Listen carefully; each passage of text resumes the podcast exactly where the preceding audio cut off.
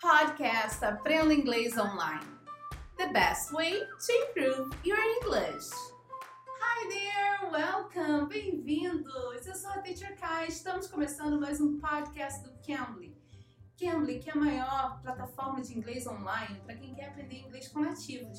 Você já conhece o Cambly? Ainda não? Ah, não, pessoal. Use o código TEACHERK e você vai ter essa experiência com os professores nativos. E você pode escolher a qualquer hora do dia a melhor parte do Cambly. Eu acho é isso, que você tem inglês com nativos e a qualquer hora do dia. Você escolhe o seu horário, muito bom. E também temos inglês para o seu filho. É, você que quer ajudar seu filho não sabe ajudar ou não tem tempo para ajudar, o Cambly também tem essas aulas para o seu pequeno, tá bom, pessoal? E olha só, não esquecendo que o nosso podcast também você pode ter acesso a ele no YouTube, no Cambly, Cambly Brasil, você acessa o Cambly Brasil e você pode acessar o podcast também pelo YouTube, tá bom? E no vídeo, e deixar seus comentários é muito importante pra gente é, dar sua opinião, ideias do que vocês querem que eu venha trazer para vocês. É bem legal também, tá bom? O feedback de vocês é bem interessante. E hoje nós falamos com um tutor do Cambly, que é o Chad. Ele é americano e ele deu umas dicas sobre sotaque, é, sobre a preocupação que nós temos, né? O nosso sotaque atrapalha falar inglês, o que, que é importante fazer, o que, que não é. Então ele deu essas dicas pra gente. Vamos ouvir? Let it begin. Let it begin. Let it begin. Hello, how are you doing? Hey, I'm great. And you? Good, thank you. Okay, nice to meet you. Nice to meet you too. What's your name? I'm Teacher Ka. Okay, Teacher Ka. And I, yeah, and I work for Cambly's podcast here in Brazil. Ah, okay. All right, my name's Chad. I live in the Republic of Panama. Okay, great. Uh, how long have you been teaching there? Uh, I've only Mhm. been teaching in Cambly for about uh, four weeks now. Oh, really? Are you enjoying it? Yeah, I am enjoying it. What's your point of view? What's your point of view uh, when it comes to accents uh, when a foreigner speaks English? I'm more I'm more interested in, in about what they're saying, what they're trying to get their point across, not so much their accents. I, I think if I can understand them, that's a big positive, you know, and then we can work from there. But uh, people have different accents, you know, all across the world, you know, from China to uh, to Korea to even the United States. People have accents, so it doesn't mean they don't they don't speak English. Uh, but sometimes uh, the accents. The only problem with the accents is I think that uh, a lot of people with accents speak really fast uh, because they're speaking their native language, you know. But they're trying to they speak their native language, so they use their mouth is used to moving right at a certain speed, so they have this accent, and then so the idea for me is that they speak a little bit slower usually and it kind of like removes some of the accent because they speak so fast because they're trying to catch up English and their native language, you know.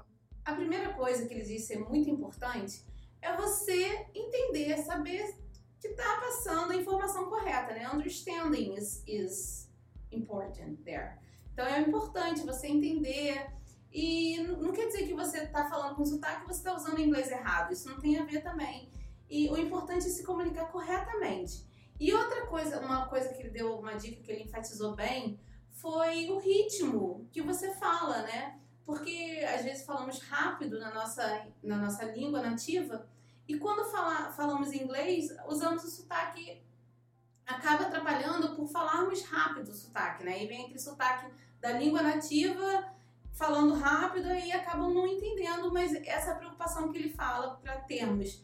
É, na hora de falar o inglês, procurar falar mais devagar, é, para que a pessoa possa entender. Não atropelar, não usar um ritmo muito, muito rápido, é uma coisa mais devagar mesmo. Se preocupar em falar devagar, essa foi a dica que ele deu pra gente. I've also noticed that the mouth, like when I look in the camera, the mouths of a lot of people that speak different languages uh, besides the native English, their mouths don't open up that wide, you know. And I noticed that just from looking at the camera, like at your face and my face, I can see when your face, when you talk, like if your mouth opens up really wide, you know. If it, or so anyway, so being a native speaker, I notice when I'm talking that my mouth opens up a lot wider than the than the student, you know. So I don't know if that has to do with accent, you know. But uh, those are some of a few of the things that I've noticed about accent, you know. Open your mouth wide. Então você abrir bem, articular sua boca. Articulação é muito importante para falar a língua, né? Você poder falar todas as palavrinhas corretamente. Então, abrir corretamente, abrir bem. Foi o que ele falou. Ele, como nativo, ele abre bem a boca para falar. Então, essa parte é muito importante também sabe, você saber articular, abrir devagar a sua boca bem. E essa parte, essa dica que ele falou pra, pra gente, pro sotaque, pro accent, né? Pro sotaque, então é importante também articular, abrir bem a boca, né? Então é bem legal essa dica dele. So one being that the student, you know, they need to speak a little bit slower and that kind of removes the accent a bit.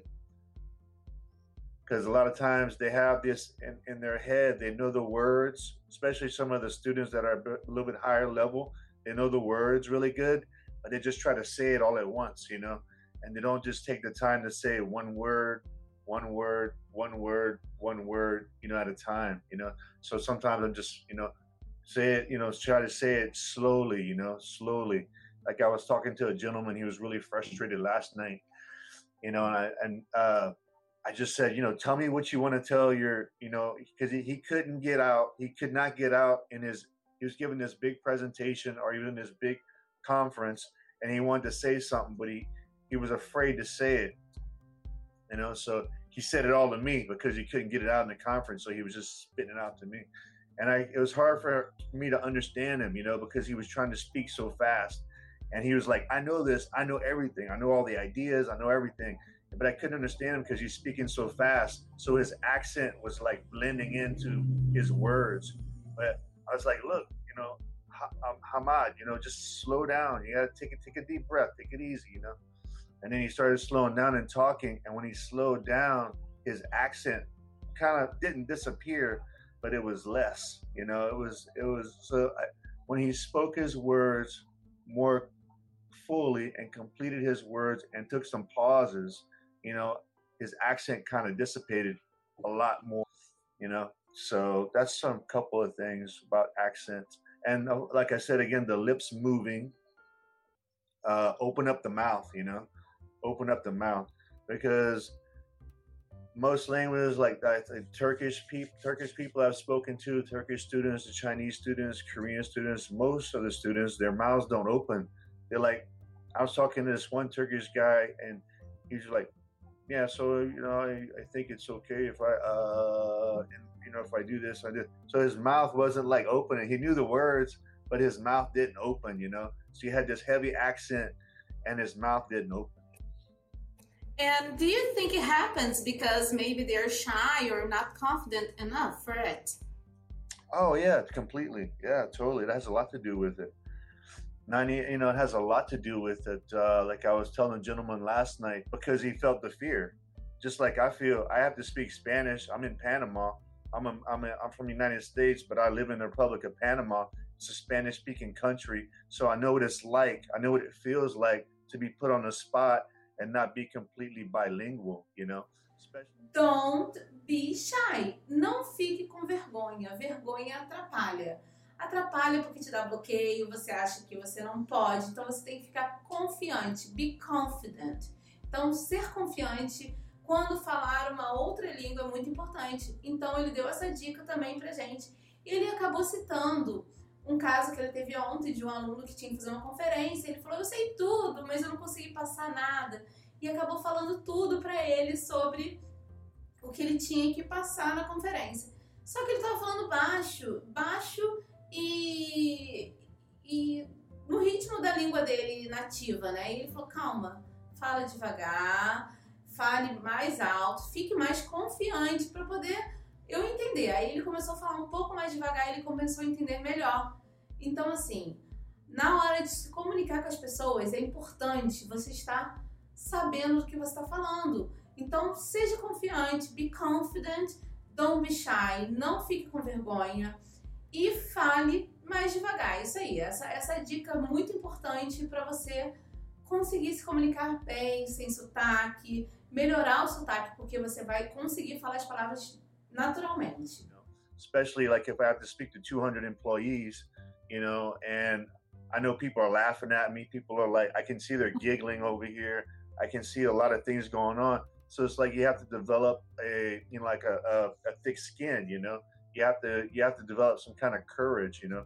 I almost look at it like you almost have to be like an actor, you know, because uh, yeah, initially there's a lot of fear, but you know, if you have a desire, if you have a desire to really want to speak a language, you really have to break a lot of barriers, and you have to really kind of, you know, get outside yourself. You have to have some courage. You know, it takes some courage to walk through those doors, but to have, uh, I would say, to have to make a conscious decision, you know, Ele, né, deu até um exemplo também dele mesmo, que ele falou que tá, como tá morando no Panamá e tá na, na empresa que ele trabalha, muitas pessoas ficam olhando para ele, rindo, fofocando, falando alguma coisinha assim. E ele fala que não pode, não pode se limitar a isso. Ele tem que quebrar barreiras, quebrar barreiras. Uh, é, break barriers, quebrar barreiras mesmo para você se comunicar, gente. Quebrar barreiras também é muito importante para você não ficar preso. Ah, eu não sei, eu não consigo. Não, gente vamos quebrar barreira para poder se comunicar e além do que você pode, além do que você está, de onde você está. Então, vamos além, vamos além, vamos além, vamos além. É isso que ele diz também. Ok, have a nice day. You too. See you. Bye bye. All right, take care. Bye bye. You nice too. Bye. All right. Essa foi a nossa conversa com o tutor Chad do Cambly. Eu sou a Teacher K. Espero vocês aqui no próximo episódio. Bye, take care. You can. You can be.